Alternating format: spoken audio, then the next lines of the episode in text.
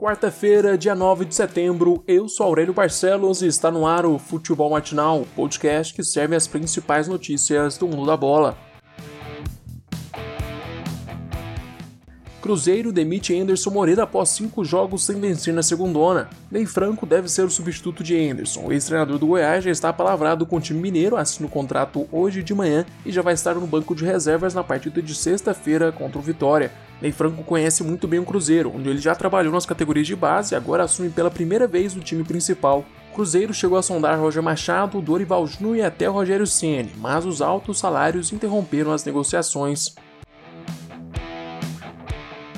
Pela Série B, o Juventude venceu Confiança por 3 a 1 de virada e voltou ao G4 da segundona. Jogando fora de casa, o time sergipano começou na frente com gol de Jefferson Lima aos 24 minutos do primeiro tempo. Na etapa final, o Juventude chegou ao empate com Bruno Lopes. O atacante fez o gol em posição irregular, mas o bandeirinha não marcou. Terceiro gol do Juventude também teve polêmica. A falta que originou o pênalti convertido por Renato Cajá, na verdade, foi fora da área. É bom lembrar que não tem VAR na Série B. Na Arena Pantanal, o Cuiabá ficou apenas no empate contra o Figueirense. O técnico Elano segue sem vencer pelo Figueira, mas conseguiu tirar momentaneamente o time da zona de rebaixamento. Hoje, o líder Paraná recebe o América Mineiro às 7h15 da noite. Atlético Paranaense procura Corinthians para uma troca entre Camacho e Wellington. O nome agrada a Thiago Nunes, mas o Timão recusou a negociação. O Wellington, atual capitão do Furacão, participou da campanha campeão do Atlético com o Thiago Nunes na Copa do Brasil, mas o seu contrato encerra em dezembro e as partes não chegaram a um acordo de renovação. Por isso, o Atlético corre para negociar o volante. Essa possível negociação causou bastante revolta na torcida corintiana, já que o Wellington é formado na base do São Paulo.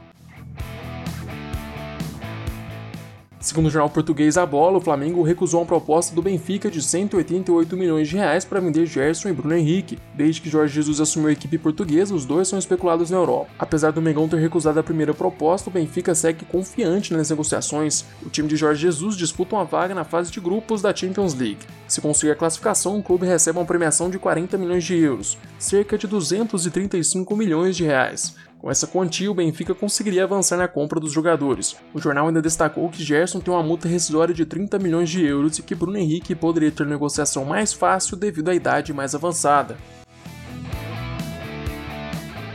Leandro Fernandes é regularizado no BID e reforça o Internacional. O argentino de 29 anos está disponível para o técnico Cudete contra o Ceará nesta quinta-feira. Fernandes deve ser uma opção no banco junto com o uruguaio Abel Hernandes, que estreou na rodada passada. Seis jogos abrem a nona rodada do Brasileirão. Às 5 e meia da tarde, o Botafogo vai à Arena da Baixada jogar contra o Atlético Paranaense. Às 6 horas, o Fortaleza recebe o Esporte no Castelão. No mesmo horário, o Coritiba visita o Goiás no Serrinha. Mais tarde, às 7h15, o São Paulo encara o Red Bull Bragantino. Às 9h30 tem Clássico Carioca. No Maracanã, o Fluminense enfrenta o Flamengo. No mesmo horário, o Atlético Mineiro visita o Santos na Vila Belmiro. Agora vamos para as notícias internacionais. Cristiano Ronaldo marca os dois gols da vitória de Portugal contra a Suécia e ultrapassa a marca de 100 gols pela seleção. O centésimo gol com a camisa portuguesa foi do jeito que ele mais gosta, uma batida de falta no ângulo do goleiro. O centésimo primeiro foi outro golaço, clássico de Cristiano. O CR7 recebeu a bola na ponta esquerda, limpou para a direita, bateu e acertou novamente o ângulo. Cristiano se tornou o primeiro europeu a quebrar a marca de 100 gols pela seleção. O jogador que fez mais gols representando um país é o iraniano Ali Daeli, que marcou 109 gols. Chegamos ao fim deste episódio. Eu, Aurélio Barcelos, volto amanhã com mais futebol matinal para vocês. Eu te espero aqui às 6 horas da manhã. Aproveite para se inscrever no nosso canal do YouTube e seguir o podcast no Spotify. Se puder, também compartilhe o podcast. Até mais!